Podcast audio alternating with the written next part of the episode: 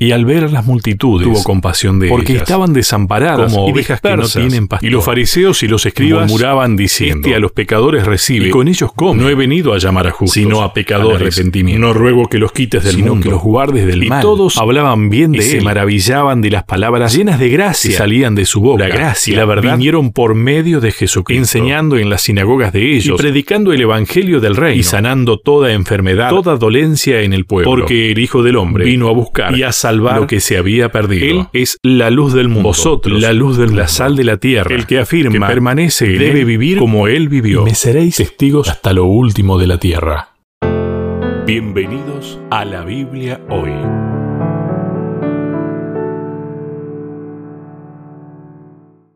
Una vez más nos encontramos en la Biblia. Hoy está con nosotros el pastor Sebastián Martínez.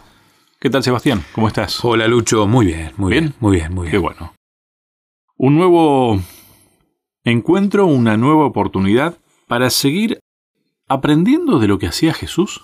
¿Sería la idea? Sí, la idea es lograr hacer más amigos para Dios. Y es lo que hacía Jesús. Es lo que hacía Jesús. A ver, nosotros generalmente copiamos, somos buenos para copiar, ¿no? pero en esto vale copiar. En esto, esta es la mejor manera. O sea, de todos los buenos ejemplos está bueno copiar. A mí me encanta cuando Pablo dice, sean imitadores de mí. Uy, uno dice, qué fanfarrón este Pablo, ¿no? Sean imitadores como yo de Jesús. Ahora hay que estar seguro, ¿eh? Hay que estar seguro para decir sean imitadores de mí porque... Yo le admiro eso a Pablo. Totalmente, sí, porque tenés que estar seguros de la comunión que tenés con Cristo para poder invitar a otros a que te imiten. Qué difícil es, ¿no? Que te imiten, que te copien. Ahora, algo, algo sumamente cierto es que siempre alguien nos está mirando. Siempre alguien nos está copiando querramos o no, con intenciones o no, siempre hay alguien que te está observando, seas lo que seas. No se puede no comunicar. Exactamente. Entonces, vos vas a hacer las compras al supermercado, al almacén, a la despensa ahí en el barrio, eh, vas a charlar con un vecino. Cualquier actitud que vos tengas genera cosas buenas o malas, inevitablemente.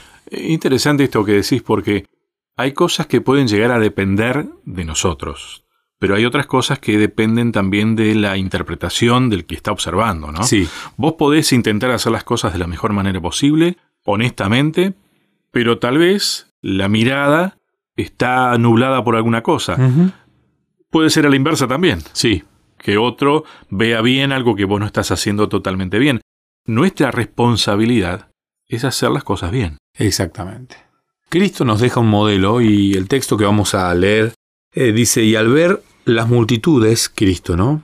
Tuvo compasión de ellas porque estaban desamparadas y dispersas como ovejas que no tienen pastor. Mateo 9:36. Qué lentes esos, ¿eh? Sí. La compasión. Mirar con compasión es algo que no solemos hacer hoy. No. Nos falta.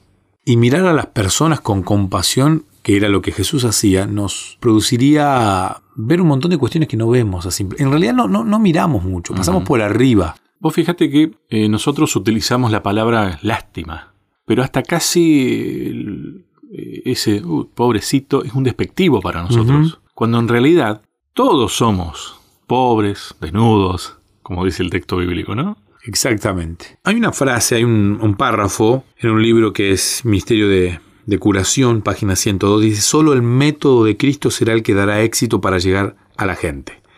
El Salvador trataba con los hombres como quien deseaba hacerles el bien. Le mostraba simpatía, atendía sus necesidades y se ganaba su confianza. Entonces les pedía, sígueme. En un mundo donde hay tantos métodos para todo, y uno prende el celular, el smartphone, prende la televisión, ya casi no consumimos televisión, me da la sensación, ¿no? Miramos más pantallas pequeñas para informarnos. Y uno ve métodos para todo, ¿no? Métodos para cocinar, métodos para construir, métodos para enseñar, ahora que estamos con esto de la pandemia, del, COVID-19, diferentes métodos para enfrentar cualquier cosa.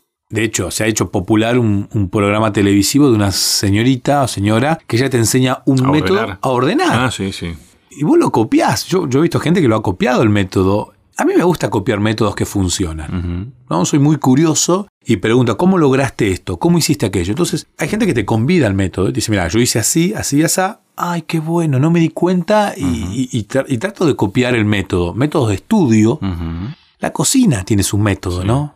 Aquellos que les gusta la cocina se suelen pasar recetas, se convidan métodos, no, mira, yo hago esto primero, hago lo otro, aquello, y uno llega a conclusiones exitosas cumpliendo ciertos métodos. Pero no por eso significa dejar de lado tu forma de ver las cosas, tu individualidad. Porque a veces también corremos el riesgo, la cocina, vos pusiste el ejemplo. Eh, yo puedo mirar cómo se cocina, puedo ver una receta, pero también me los tengo que arreglar con los ingredientes y los condimentos que tengo. Total. Tengo que arreglármelas con mi forma de percibir el sabor.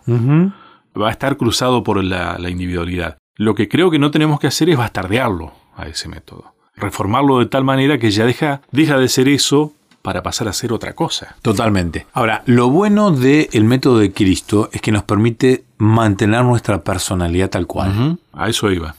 Dios no te pide que cambies algo en tu personalidad, salvo cuestiones que haya que modificar por tu felicidad también. Pero es que te pone, a ver, te pone los parámetros claros. Simpatía, ver las necesidades, ganar la confianza. Me gusta el orden ese de paso. Sí, me gustaría hacer un hincapié en esto de la simpatía, ¿no? ¿Qué necesidad que tenemos de la simpatía? A ver, porque esto tiene que ver con ganar amigos para Dios. Y uno que es tan simpático, ¿viste? Claro. Eh, ¿No actuamos así a veces? Sí, sí, sí, sí. Y uno te habla de simpatía casi con el ceño fruncido, la cara angustiada, tensa. Hay personas que naturalmente son simpáticas, sí, y hay otras que no les salen naturalmente, pero Cristo te transforma. Pero creo que no pasa la simpatía solo por una sonrisa en la cara. No, nada no, más. no, no, Porque a eso me refería cuando lo podés bastardear. Podés fabricar la sonrisa. Es que la simpatía no es solamente eso, la simpatía eh, engloba un montón de cuestiones, pero son sumamente necesarias. A ver, yo me acuerdo claramente de un de, el comerciante que es simpático, tiene más elementos a la hora de la venta que uno que no lo es. Sí. Y recuerdo claramente un vendedor de, de zapatos muy simpático, que cuando vos entrabas al negocio a comprar zapatos, él ya te miraba y ya te adivinaba el número, prácticamente.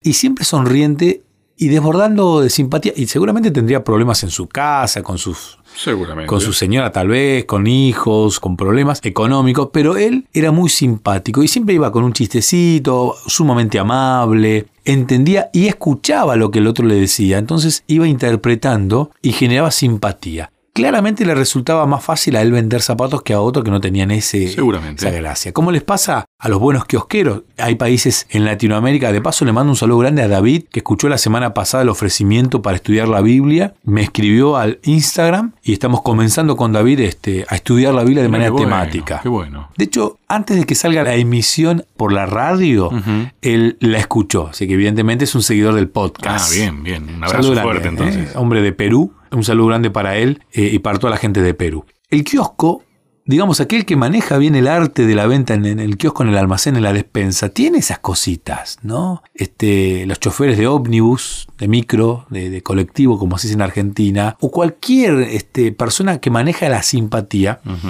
tiene, digamos, la posibilidad a la hora de la venta de tener más clientes. Ahora imagínate una iglesia simpática.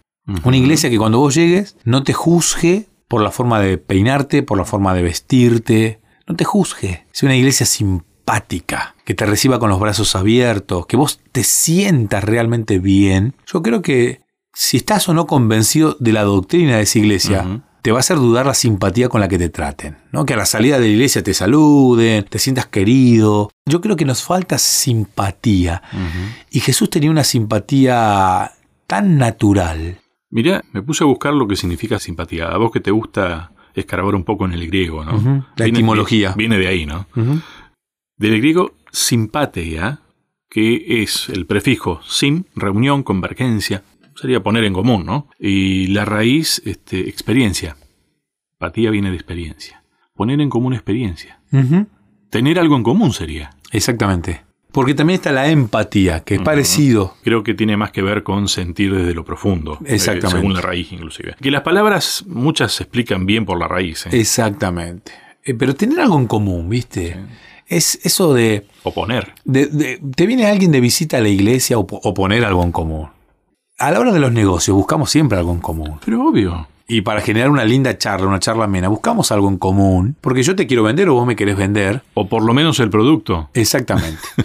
en el caso de la iglesia, la simpatía es sumamente fundamental porque es la primera imagen que alguien uh -huh. se lleva. Uh -huh. ¿no? Puede que en el templo, en el lugar de adoración, tengas un hermoso piano, tengas grandes cantantes, grandes predicadores, pero si a la entrada de la iglesia no hay simpatía, no hay gente simpática, y es un don también la simpatía, ¿no? Hay gente que naturalmente es simpática. Necesitamos de iglesias más simpáticas, necesitamos de cristianos más simpáticos, no de iglesias, de cristianos más simpáticos. Hoy tenemos menos cristianos por la falta de simpatía de los que hoy son cristianos. Si lográramos ser más simpáticos, porque la gente no tiene problemas con la doctrina, tiene problemas con los cristianos.